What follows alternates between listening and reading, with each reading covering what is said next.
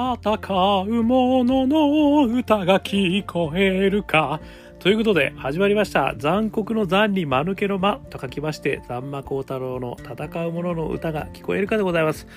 この番組はですね新しいことを作っていきたい人、ね、イノベーションを起こしたい人チャレンジをしていきたい人そんな人の少しでも勇気になるようなお話ができればと思っております、えー、私株式会社イノプロビゼーションの代表をさせていただいたり、えー、株式会社 NTT データのオープンイノベーションエヴァンジェリストをさせていただいたりしております。さてさて今日のお題はですね、えー、オープンイノベーション疲れに効くツボその18ということですね。あの別にオープンイノベーションあんま関係ないですけど新しいアイデアが生まれやすい組織に変えるにはどうしたらいいんでしょうみたいなね話をねこれよく聞かれますということから始めたいと思っております。でこれまあある意味新しいアイデアが生まれやすい会社とかねえー、グループとかねあとはあの企業とかあのあとは自分とかね、まあ、メンバーとかねいろんなこう新しいアイデアが生まれやすい、えー、なんかそんな団体、まあ、もしくは個人でもいいんですけど、まあ、そんな風に変えるにはねどうしたらいいんでしょうっていうことをね、まあ、よく聞かれるということであのこれ私なりのですねあの3つのポイントがあればまあ十分なんじゃないですかねってことをちょっと今日はねお話しさせていただきたいと思います。一つ目はですねあの単なる組み合わせであると、え、誰でもできると知っているこの知っているというところがですねすごい重要なポイントですね。なんか新しいアイデアあの生み出すこと特別な人じゃないんだよってことをね知ってると。やり方さえ知ってるできるんだっていうことですね。それから2つ目知らないことが溢れてる環境。ね、これが2つ目でございます。それから3つ目、ばっかじゃないの？とね、笑える空気。えー、この3つをね、ちょっとお話ししてみたいというふうに思います。まあ1つ目のね、えー、イノベーションは単なる組み合わせである、ね、みたいな話っていうのは、これはあの、まあ偉い人がね、言ってるんですよって話なんですけど、シュンペーターさんっていう人がですね、あのね、イノベーションは既存のアイデアの組み合わせからできるみたいなね、ことをもう大昔で言ってるわけですよ。で今のイノベーションって実はねそれを元にブワー来てるっていうねそれも誰も否定できないことになってるっていうすごいすごい話なんですけどでもこれ知ってると知らないじゃ全然違いますよね。まあ、シュンペーターさんなんて知らなくてもいいんですけど要はね既存の組み合わせであらゆるも新しいものって実はできてるんだよってことですね。あの、Still Like Artist っていうのね、Still Like an Artist ですかね。言うと。これもね、あのそういう本もあるんですけど、要はアーティストみたいに盗めよって話ですよね。盗むっていうのは、ある意味その、なんていうんでしょう、パクるっていうことじゃないですよね。もうそのままこれ、署名書いて私のやつ、それはパクリだと。そうじゃねえと。そのアーティストがやった気持ち、ね、そこで表現した観点課題感、ね、なんかその手法そういうのを自分なりに解釈してあのやると、ね、いうような話ですね。よくねあの曲とかでもなんかこれちょっと似てんじゃねえのと。いうような曲たくさんありますよね。でもまあパクっちゃダメですよ。パクれって言ってんじゃなくて。それのニュアンスだとかそのセンスだとかなんかそれを自分なりにこう変えることによってね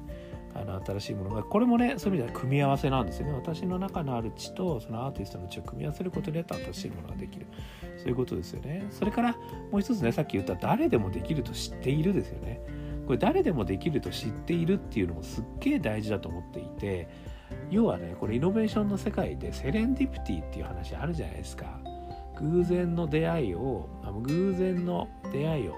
拾う幸せみたいなね。なんかちょっと日本語変だな。偶然の出会い偶然の幸せ、ね、こういうのを拾えるかどうか。これがね一つ実はそのセレンディプティとしてイノベーションの世界にはねすごい重要なんだっていう話よくあるんですよね。よくねあのあるじゃないですかお風呂場でね。なんかタイルをひっくり返したら思いつきましたみたいなちょっと今適当に言ってますけど。なんかねありますよね。なんかを踏んづけた瞬間にひらめきましたみたいなね。あれって実はすごいこう、まあ、ものすごい考えてるとは思うんですけどやっぱり偶然の出会いがあった中でですね実はそれを拾ってるってことなんですよね。だからまあ前もちょっとお話しましたけど出会い出会いは偶然じゃないって言葉も私すごい好きですけども実は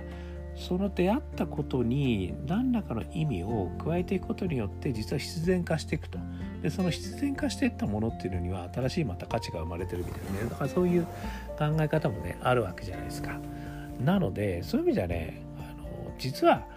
誰でもがいろんな偶然に出会ってるんですよね。なのでそういう意味じゃたまたまねあの偉い人がそういうことに出会うだけじゃなくて普段も皆さんいろんなこと出会ってるわけですよね。だから実は誰でもが偶然の出会いなんてあるわけじゃないですか。その偶然の出会いをあらこれってあれに使えるんじゃね？っていうような考え方さえあれば誰でもできるんですよね。誰でもできるっていうやり方が実は世の中にはねあのデザインシンキングと言われたりねあの抽象化とかね具体と抽象をこう繰り返しやる方法とかねあの逆転の発想とかねあのブレイク・ザ・バイアスいろんな言い方されてるんですけどあのいろんなやり方さえあれば実は誰でもできることなんですよね。でそれはもう慣れればいいだけなんである意味この一つ目の観点はねまあ誰でもできるんだと。いうことをみんなまあ、あいろんな手法を知っていると、まあ、もしくは知らなかったら教えてもらえばいいんですよ。でで一番大事なのは誰でもできるんだよこんなこと。っていうことを知ってると。こういうことがすごい大事かなっていうのが1点目に合わせてもらいました。それからね、えー、2つ目。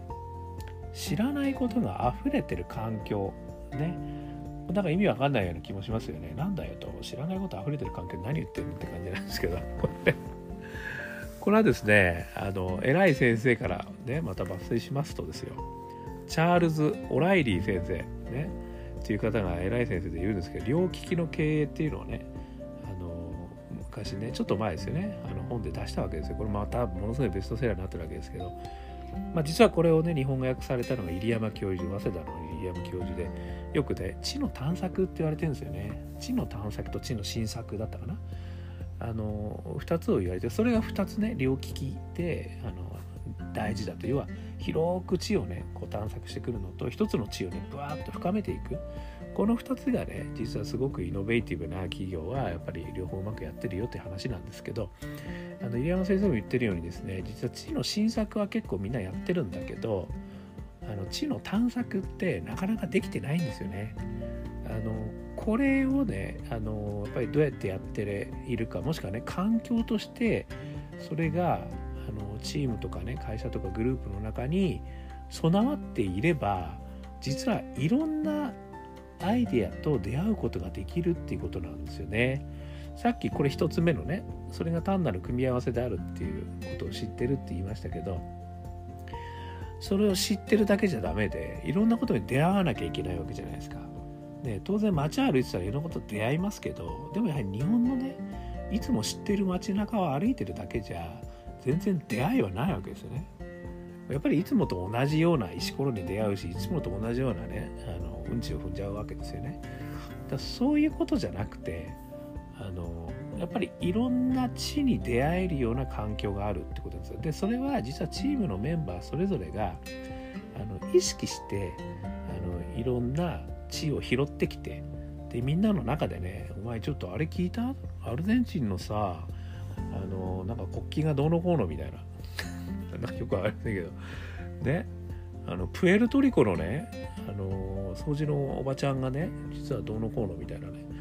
なんかあのそういうねあのなんか知らないことをちょっと自慢げに言うと楽しいじゃないですかみんな。なのでみんな知らないことを披露披露し合えるような環境がねあるってすっげえいいなと思うんですよね。それこそまさに知の探索だと思うんですよ。まあやっぱりねそのいい方法としては旅ですよね。まあ旅をしてくるってねやっぱりすごいいろんなことに出会えるってこともあるしあとはねあの本ですよね。本とかにねお前ちょっとあれ見たみたいなね。すっげえ面白いよ。ってあとは人ですかね。あこれ一本旅ってどなたかが言ってたらごめんなさい。ちょっと引用元がわからないです。ごめんなさい。これもねどなたか言ってるんですよ。あのそれをねやっぱりそういったことにあの出会って要はね出会うだけじゃダメでやっぱり共有化してねみんなの前で自慢すること大事なんですよね。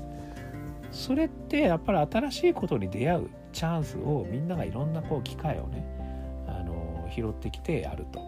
でみんなで共有し合うすげえ大事だと思います。これがねまさにオープンイノベーションの出番なわけですよこれ。あの、ね、ちょっと私事で恐縮ですけど世界20都市でねオープンイノベーションコンテストってやってたんですよ。でこれ一時期は実は45都市くらいからですねあのやってくれやってくれって言われてこれもねなかなか数々の反対にあってですね。それでもなんとか20に収まったっていう感じではあったんですけど本当は40行きたかった。ね行きたかった。なぜならばこれはもうめちゃくちゃ知の探索につながるからなんですよね。なぜ知の探索につながるかというとやっぱり世界各国はね課題が違うんですよね。だからあのさっき言ったプエルトリコの課題とねそれからチリの課題、ね、ブラジルの課題からあね分かんないけどそのイスラエルの課題とかも全部違うわけじゃないですか。だから違う課題の中にあの新しいことを見つけてそれを良くしていきたいって考えてる人がベンチャーなんで実はベンチャーに会うとその地域の課題が分かるんですよね。しかもベンチャーってものすごい鋭敏なんで課題感をものすごい鋭角的に捉えてるわけですよね。でそれっていうのはものすごい知の探索につながるんですよね。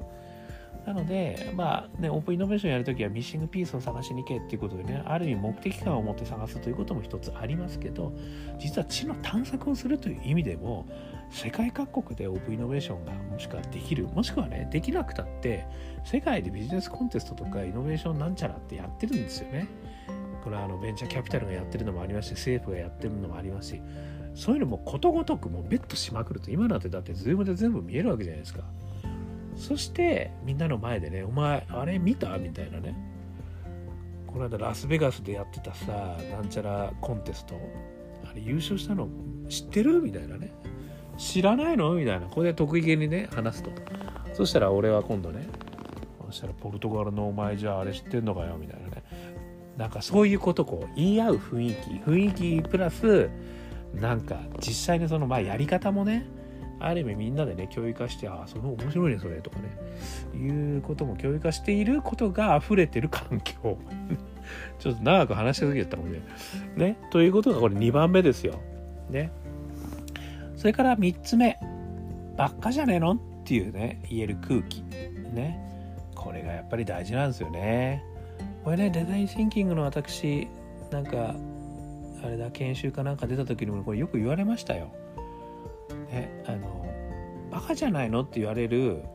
ことこそイノベーションが溢れてる。ね、やっぱりその何て言うんでしょういろんなこうとんがってることですよねとんがってることに気づかない気づいてる人っているじゃないですか。やっぱりそのちょっとこんなこと言っちゃバカだなと思われちゃうから言うのやめとこうみたいな普通の人は思うんですけどでもねあの、まあ、デザインシンキングのね最初の空気作りの時とかでよくねブレブレイクやるじゃないですか。ね、あの時にねあの絶対にバカじゃないって言わないみたいなやるんですよ。ね。あれですよね。だからもう毎回毎回あの必ずバカなことを言ってでそこにねユーモアが大事なんですよね。まあユーモアもなくてもいいんですけどでもユーモアがあると楽しいじゃないですかバカなこと言ってね。なんかあのそういう意味じゃねギャグを飛ばすっていうのも実はこのバカなことを言うという意味ではすごくいいと思うんですよね。ここの笑える空気っていうのは 別にギャグを考えてこいっていう意味ではないですよ。あのちょっとね人と違うことをあの言っても面白いねと。ねいいじゃんっていう空気ですよね。これあのこの間のね天風先生のね、やっぱりポジティブにポジティブな言葉を常に使おうっていうのとこれ通じるところがありますけどねばっかじゃないの？っていうのはこれちょっとネガティブになっちゃうわけですよね。違うと。ね。何それ面白いじゃんって。ね。バカじゃないのって思ったことは何それ面白いじゃんっていうふうに決めるみたいなね。いうことやってもいいのかもしれないですけどとにかくねやっぱりこの人と違うことが言える。ね。そういう空気づくりですよ。ね。お前そんなことも知らないの？それってねこれこれこれこういうことダメなんだよってついつい言っちゃう人いるじゃないですか言わないでああなるほどね。俺はでもこういうこと聞いたけどこういうこともあるかもね。とかってこう重ねていくと。ね。そういう感じがねできるとすごくいいなと思うんですよね。子供ねちょっと偉い先生の話をね引用させていただきますと。エドモンソンえ違うわ。エドモンドソン教授のね心理的安全性っていうねこれもねベストセラーになりましたよね。あの Google がねなんかこれを使ってこう社内の空気作りをしたみたいな話も載ってったみたいですけどそれでちょっと有名になったみたいな話なんですけどやっぱりねこの心理的な安全性をあのやっぱりその中にね作ってあげれるとあのまあその中でも言ってましたけどやっぱりイノベーティブなものが出てくるって言ってるんですよね。なぜならばイノベーティブなものって今までないものだからですよね。これ言ったらバカだって言われるよなっていうことですよね。だからそういうこう心理的安全性とかねちょっと難しい言葉使ったらよく分かんなくなっちゃうんでバカじゃないの？っていう笑える空気ね。もっと言えば笑いのある環境ね。そういうのがねなんかすごくあればいいなっていうふうに思うんですよね。まあこれねあのちょっと余計な話ですけど子育てとかね教育とかでも実はすごい重要らしいですよね。やっぱりねこれね。あのいろいろねなんか老いたしちゃいますよね。私もいろいろ老いたしちゃいましたけどね。あのそういった時にねあの面白いね。ね小太郎君面白い、ね、言ってくれたねいい先生がいたんですよ。ね、私が追い足してねあのなんぼ注意しても教室中こう走り回ってね席に着かなかったんですけどね、まあ、そういった時にも先生の隣に、ね、座らせていただいて「小太郎君は元気がいいから一番前で授業受けよう」とか言ってね。えなんかねそしたら俺自身は「おなんかちょっと特別感あるのか俺」みたいなね感じ。なったりなんかしてね。ちょ本当にねあのそういう感じまあちょっとあんまり関係ないがでもほらね教育の感じでもそうやってねあの人と離れたことをしちゃいけないってことではなく面白いねっていうね。そういうのが実はすごくで自分の中からこうそうすると新しいことが出てくるっていうことがね実はあるらしいんですよ。まあなんかねノウハウをこうだこうだこうだみたいな感じじゃなくてとにかくこう安全な環境で置いてあげるっていうことが実は成長にすごくつながるけど子供の頃からもね実はあるってことなんでだったら大人だってねやっぱりそうだと。で大人だって少年の心を持ち続けてるね私みたいな人はねやっぱり子供と同じだったと。ね、もうバカじゃないのと言わないでくれと。で、追い出してもダメって言わないでくれと。いうようなことですよね。はい。ということで、まあ、あの、今日はそういうの3つを話させていただきましたね。ちょっとまとめさせていただきますとですね、えー、新しいアイデアが生まれやすい組織に変えるにはどうしたらいいんでしょうみたいなね、話。これはもうね、永遠の課題ですよ。ね。あの、難しいと思います。簡単に変えるの難しいと思います。ただね、まあ、3つもあれば十分じゃないですかねと、ちょっとコマの ポジティブに言ってみましたけど、1つ目。単なる組み合わせ、ね、しかも誰でもできると知っているとこの知っている、ね、ということ。そしてそこにあのここんなノウハウもあるんだよねとかっていう、まあ、ノウハウもね共有できてるということがすごい重要かなと。2つ目ね知らないことが溢れている環境ね。まあ、例えばオープンイノベーションを利用してもいいですし、ね、本とかねいろんなところでみんなが興味拾ってきたものをとにかくそこであの溢れさせると。みんなで共有すると「この知ってる?」っつって「知らねえんだ。やった!」みたいなね。感じのいうことでみんな自慢し合うようなね知らないことが溢れてる環境。それから3つ目。ばっかじゃないの？って笑える空気ね。バカなんじゃないのかとかって怒る空気じゃないですよこれ。笑える空気。お前バカだね相変わらず。面白いねそれ。っていうね。面白い。みたいなね。そういう空気。そういうこの3つがねうまいこと揃えられればあのアイデアね生まれやすい組織なんじゃねえかなと。いうことを、え、今日はお話しさせていただきました。えー、参考になりましたら幸いでございます。ということでね、えー、このページはですね、あのまあ、こんなあ緩い話もしてるんですけども、まあ、実はイノベーションにねお役に立つ話それからチャレンジャーを知ったい人の、ね、勇気につながる話またね社会を変えたい、ね、そんな人たちの少しでも背中を押すような話ができればいいなと思って、えー、頑張ってお話ししています。もしよかったらですね、あの、いいねつけてくれたりですね、シェアしていただいたりですね、えー、あとはコメントで、動く、こともあるよ、みたいなね、あのことをね、まあ、ポジティブにこうスパイラルアップできるようなねお話いただければすごく私もあのまた次頑張ってお話できると思いますのでいろんなご意見いただければ嬉しいです。ということで、えー、で、また聞きに来てください。えー、今日はこれで終わります。頑張りましょうありがとうございました。